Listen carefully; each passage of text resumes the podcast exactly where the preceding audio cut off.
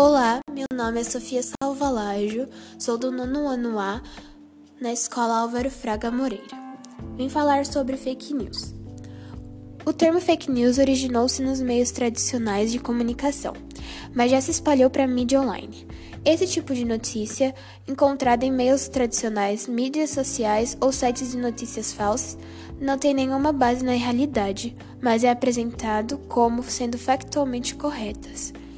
Em alguns casos, os autores criam manchetes absurdas com o claro intuito de atrair acessos aos sites e assim faturar com a publicidade digital.